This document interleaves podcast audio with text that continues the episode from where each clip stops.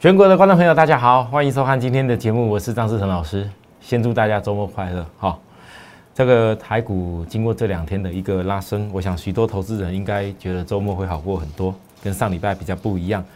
那我已经从这一波相对告诉大家，为什么看到美国盘压力的时候，你要注意台股有些股票会补跌，千万记住不要再像以前一样，每次都是拉高以后想要追股票。你们要懂得，资金要放在等压低回来的时候去找那个起涨的转折买点。但是最重要的是，你整个盘面的趋势跟变化看得到。纳斯达从这一次背离低点跟大家分析上来过后，昨天我跟大家说，请一定要记住学会个东西：如果你有股票涨得像纳斯达克是这样子的时候，它是破低点出量，而且是背离的，这个基本上目标都会穿过技术跟均线的压力。好，各位。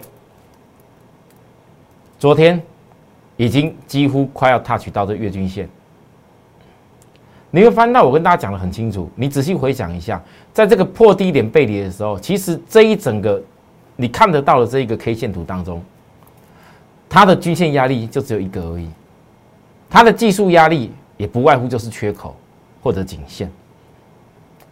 那我昨天跟大家讲的纳斯达克在破低点背离的情况之下，有的人看起来很空很空头。可是我很清楚告诉大家，它破低点背离的基本目标一定就是技术会穿越那个、那个、那个技术跟均线的压力，其中一个一定会、一定会突破。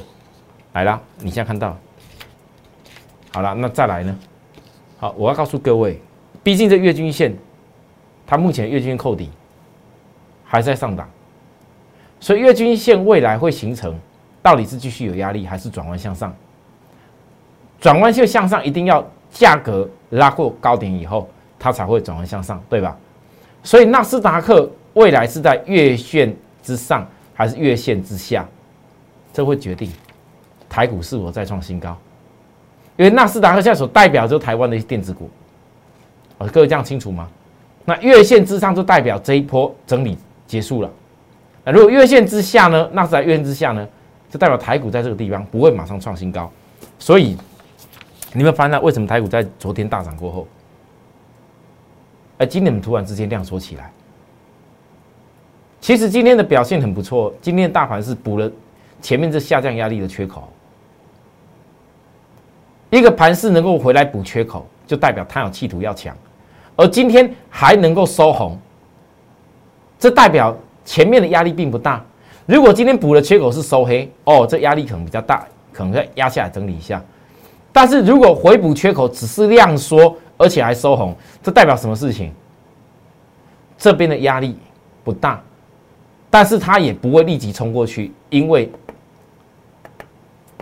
没有什么大卖压，追价买盘也也出不来，那这叫震荡一下，化解前波的压力。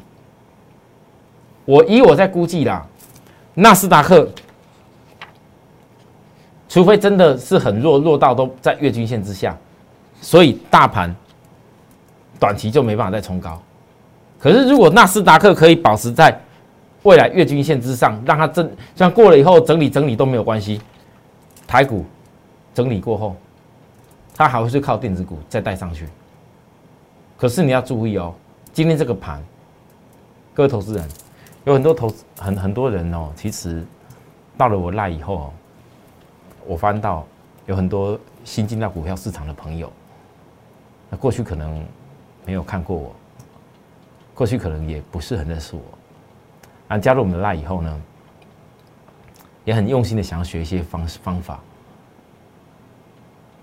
那也许你们过去看了很多节目，看了很多访谈性的节目，看了很多教的一些内容，可是你没有经历过股市的那种大涨跟大跌的阶段的的时候，你可能分不出来。分不出来什么事？各位，我今天给大家一个小小股市打课问。我本来有带一张字卡，忘记带来了。就说有股市新鲜人的朋友问我说了：“老师啊，为什么股票市场每次好的时候，大家都是告诉我们这个突破，赶快买股票，买那股票，啊我们哦，其实之前哦，在你没有看到你节目，没有看到提醒说这个盘会压下来，哪些股票会有什么补跌的状况的时候，要先避开，以后才能低点减，然后高点有卖掉股票，低点才能够买更多张，懂了？收资金低点可以买更多张的时候，我们以前没听过这个这个内容，所以我们不知道，我们一直以为说股票反正买下去，人家介绍不错，哎，本来都有赚呢，那为什么怎么突然之间，一两天震荡一下，赚的都变赔了？以前刚开始不知道，一档又一档一直买下去，现在发现它好像不能这样做。各位，其实啊，我跟大家讲，我记得在我，假如没记错，应该是在我大学的时候，在大学曾经台湾的股票市场也有像现在一样这么大的荣景。我记得我在大学的时候，我念经济系的，我们的同学。从念经济以后，自己打工存点钱的，或者是说想说用经济在股票上学点东西的，很多同学大家都投入在在做股票，然后研究股票。那我以前因为我念经济的时候，我我坦白说，我比较对股票，我刚开始没什么兴趣，因为总觉得那个它是个金钱游戏一样。好，我记得那时候真的。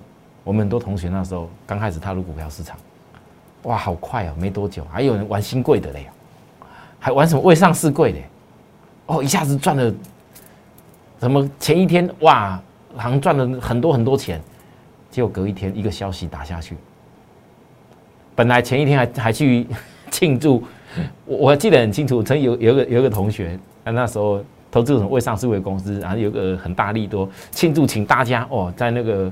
我记得是咖啡店，请大家吃大餐，然后还开心的喝一些酒，讲说啊赚了很多钱，请大家很开心。结果隔一天一个消息利空下来，不打紧赔钱不打紧，还赔更多，请大家的钱都已经请掉了，结果没赚到。我再告诉他什么事情？许多投资人哦，你来这股票市场，你要学会一个东西。好的公司产业，你研究完了以后，你一定要坚持在压低以后的低点去找寻它的机会。有的时候股票在涨的时候，我知道讲个好好的产业，你看到它涨上去的时候，今天人家给你讲涨停板，然后讲很多很好的理由，明天在涨的时候你忍不住下去追，也许给你赚到一些，但是你只敢买一点点，你不会买多。等你赚到以后，准备要庆祝的时候，想说啊，明天再幺幺一四，我再多买一点好了。人家再继续再介绍的时候，你先买下去。你只懂得会买，只懂得看好买，但是呢，你却不知道你买的点是距离低点，人家成本差那么多。哪怕给你短信赚到一些钱，一旦跌下去的时候，人家大资金呢在低档跌下来没有影响，大股东跌下来没有影响。但很多投资人，你搞到最后，再好的公司，你追高杀低，追高杀低，变成金钱游戏。你股市赚到钱，到最后赔的还是居多。这关键原因在这里。我今天给大家这个股市打个问，就很多投资人、新鲜的人的朋友到这边来问我说：为什么股票市场怎么大家好像讲起来都电视上涨停了，人家很多老师好像都好厉害，都好容易，真的介绍有有有涨啊？可是呢？为什么到了你手上，你都赔钱？因为事实上那些人都没有把正确的做法教给你。那我怎么教给大家？那各位来，我们来看连电就好。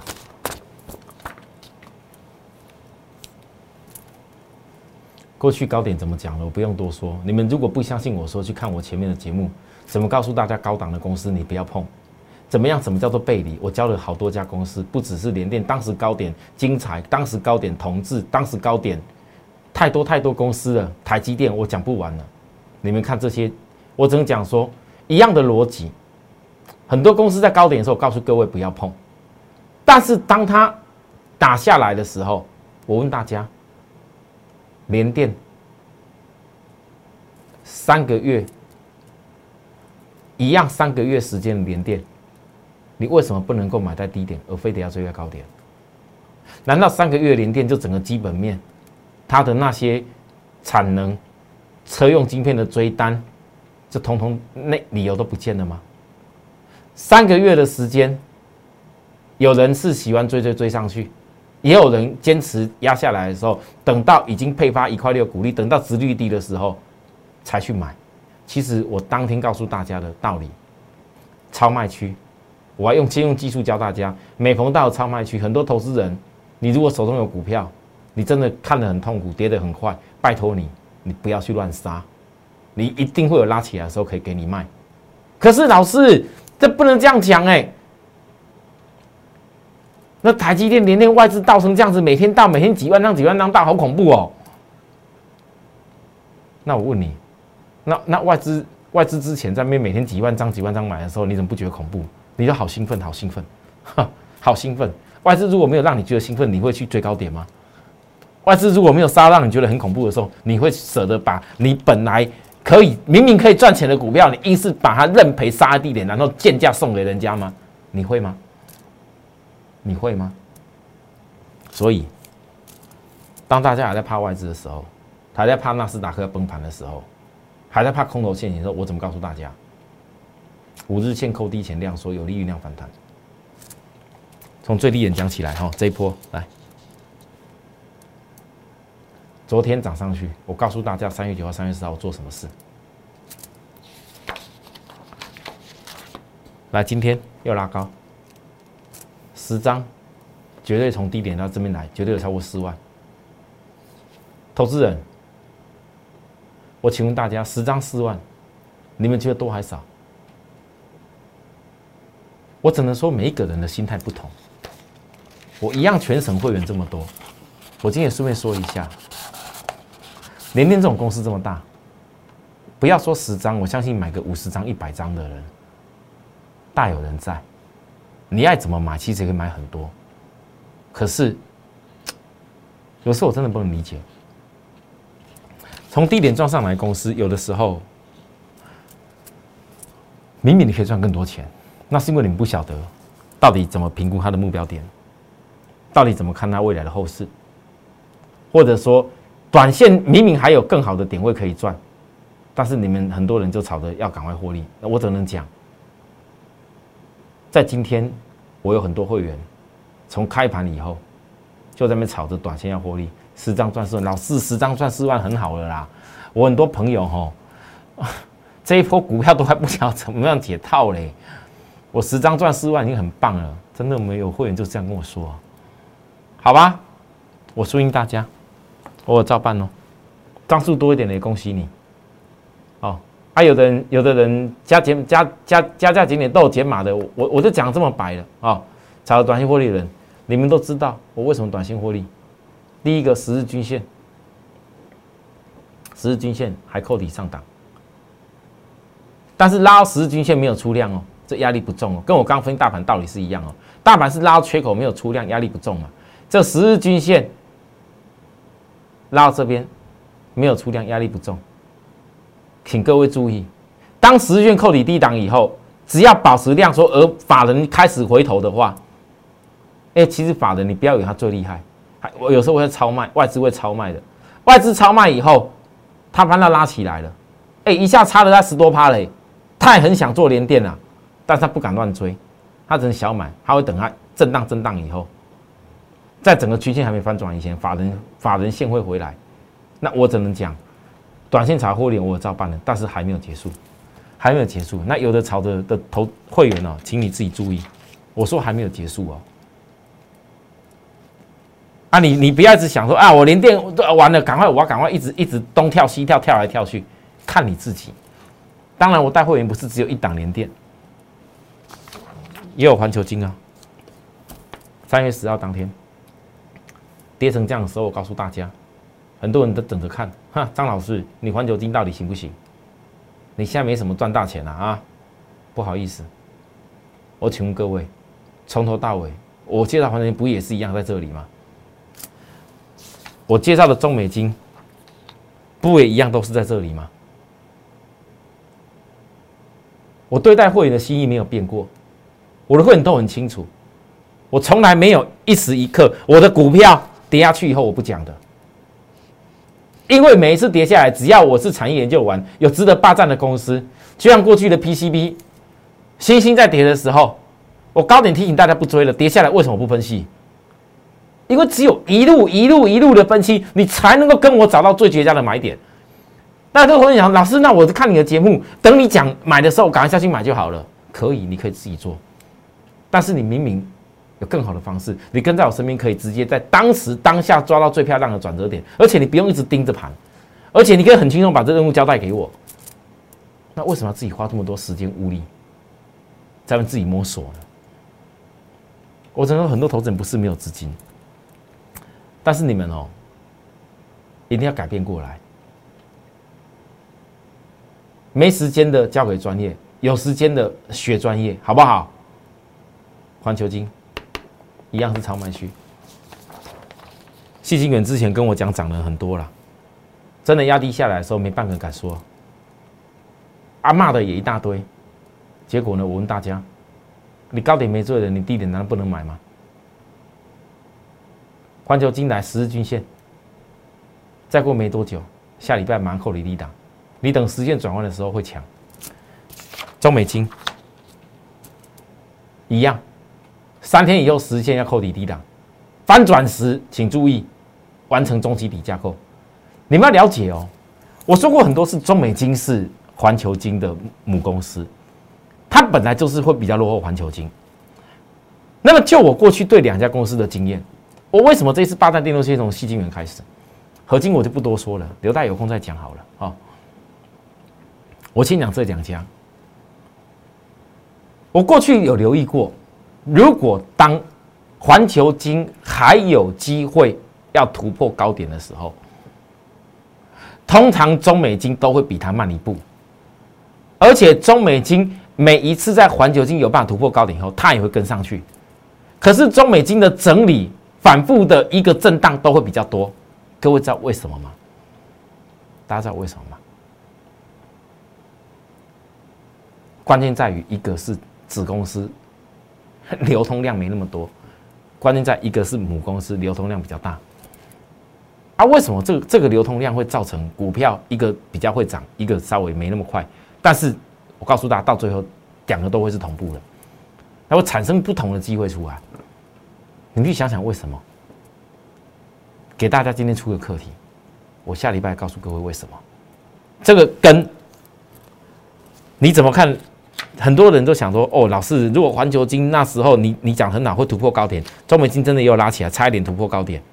那为什么环球金的走势感觉上怎么看都是比环比中美金强？那为什么为什么中美金会走的样子是这样子？我跟你说明天来下礼拜来告诉你啊。为什么中美金是一个所谓中期底架构，好像跟环球金先突破高点再压回不大一样？好，我下一步告诉大家。可是我告诉过去告诉各位的是啊，其实道理逻辑都很简单，就是在一些数字上的大小问题而已。但很多投资人，如果你没有用心去领略，你所得到的就很辛苦。我只能说，在这个市场上，我看了非常非常多的投资人，不是每一个人都有办法说，啊，一直训练训练，最后很专业而成功。真的，这是没办法的。就好像很多人在人生路上有念过国中、念过高中、念过大学，那每一个，好，我们就讲高中就好了。每一个高中在念书人，大家很多，大家很多努力啊。但每一个人都一定都能考上台大吗？我答案是很简单的，关键在哪里？我只能说，这个关键就在于说，能够成功的人一定是观念好的，做事情越轻松，你越是用正确的方法，越是用跟散户追高杀低的方法不一样的人，你越是轻松投资过一生。那观念不好的，你会翻到每次看好才想买。看跌赶快杀，你忙来忙去是一场空。这个部分，请大家一定要牢牢记住。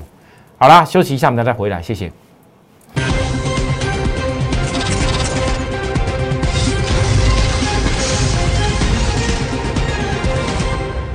好，再来报告一些新的公司。我昨天有跟大家讲过的哈，必胜价差股，我跟大家讲过了。在我的一个投资理念当中，我有一个非常重要的技术，会抓到一个股票的大转折。而每次抓到大转折的时候，很多投资人你可以跟着我们快乐的去大赚那个利润。而这个大转折要发生以前，一定要经过一个大跌。曾经六十五的讯息经过大跌，那时候周转折起来的时候，同步看了就非常痛苦的讯息，也是日转折磨到后来。日周同步双转折起来的时候，那时候光二十张一波上去，这个大赚一百一十万。我还是告诉大家，就是说那时候的讯息，我怎么分析这个产业，分析它为什么有这个双转折，到后面上去大赚。如果没有紧盯的那一个过程，很多投资人其实在股票压到低点的时候，你反而不敢看了。那我昨天跟大家讲的这个必胜价差股，请大家注意哦。你看停留超卖期多少天？昨天哦，停留超卖期多少天？压成这样子，就是长这个样子啊！必胜价差股被错杀驱动 IC 上游股。好，我想给大家看这个东西。我希望大家能看懂为什么被错杀。我希望大家能够了解，如果在基本面有被错杀，而股价又在超卖区停留了好多天，完完全全股价都是在同族群被错杀的话。那么你是可以把握到它一个大转折的时间，而产业的部分，我先告诉大家，为什么我讲它叫被错杀的驱动 IC 上游股。各位，这次驱动 IC，我知道最近驱动 IC 很多人流行，之前当然最近都一直在追，讲说啊前联有多棒，对，涨上去大家都说很棒了，我知道了，奇邦有多棒，确实没有错，这些驱动 IC 的公司。在面板。面板都从大概十块多涨到将近快二十块了，这也都是多头，到现在已经涨了将近一倍的友达，很多人还在讲面板很棒，我也能理解，因为只要是多头讲棒，你们大家都信得牢牢的。好，那我问各位，不管面板有多棒，面板有多棒，带出了驱动 IC 有多棒。结论是，每一个公司目前是不是都已经拉的距离巨线有一段？你如果觉得一个产业很好，而你不想特别想追高的话，那我问大家，你是不是可以耐心的去等这个产业有哪些股票已经压回的时机？你们快等到喽！我告诉大家的这个驱动 IC 上游股，你们可以想象得到，从面板带出了驱动 IC 的需求，联咏大涨波段，带出了驱动 IC 里面的封测大涨波段。可是你们发现到，驱动 IC 总要有人把它做出来，谁在做驱动 IC 的？驱动 IC 是谁做出来的？而这个做出来竟然股价。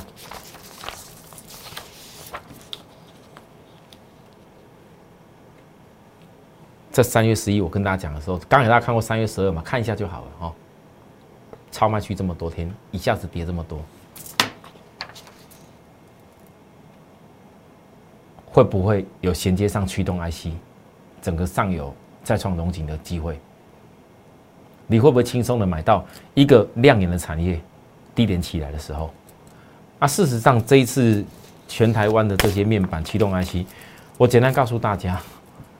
并不是那个那个什么大电视啊，然后什么卖的有多多热门，最主要的是全球在过去疫情当中，不管是手机或者汽车上的使用，通通都多了太多的面板，所以呢，这些面板包含需要高速刷新率的这些驱动 IC，通通都带起来。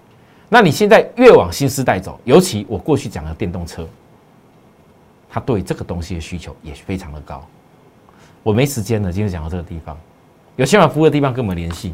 如果还想听我讲更多的内容，记得锁定我们的节目，给我们的节目按个赞，按订阅，再加按一个小铃铛，我们的节目每天就会有最新内容传达给你。好，然后至于我们的 line at more happy 一六八八，不是只有给投资人看看我在。分析什么内容，或者是我分析什么什么样的看法给大家而已。更重要的是，你跟我一个交流的管道。如果你有想参与会员，或者说你有什么想法，你不知道未来该怎么做，随时想问我，我都会在线上，好跟大家一块来聊一聊。我们明天再会，拜拜。立即拨打我们的专线零八零零六六八零八五零八零零六六八零八五摩尔证券投顾张志成分析师。本公司经主管机关核准之营业执照字号一零九金管投顾新字第零三零号。新贵股票登录条件较上市贵股票宽松，且无每日涨跌幅限制。投资人应审慎评估是否适合投资。本公司与所推介分析之个别有价证券无不当之财务利益关系。本节目资料仅供参考，投资人应独立判断、审慎评估并自负投资风险。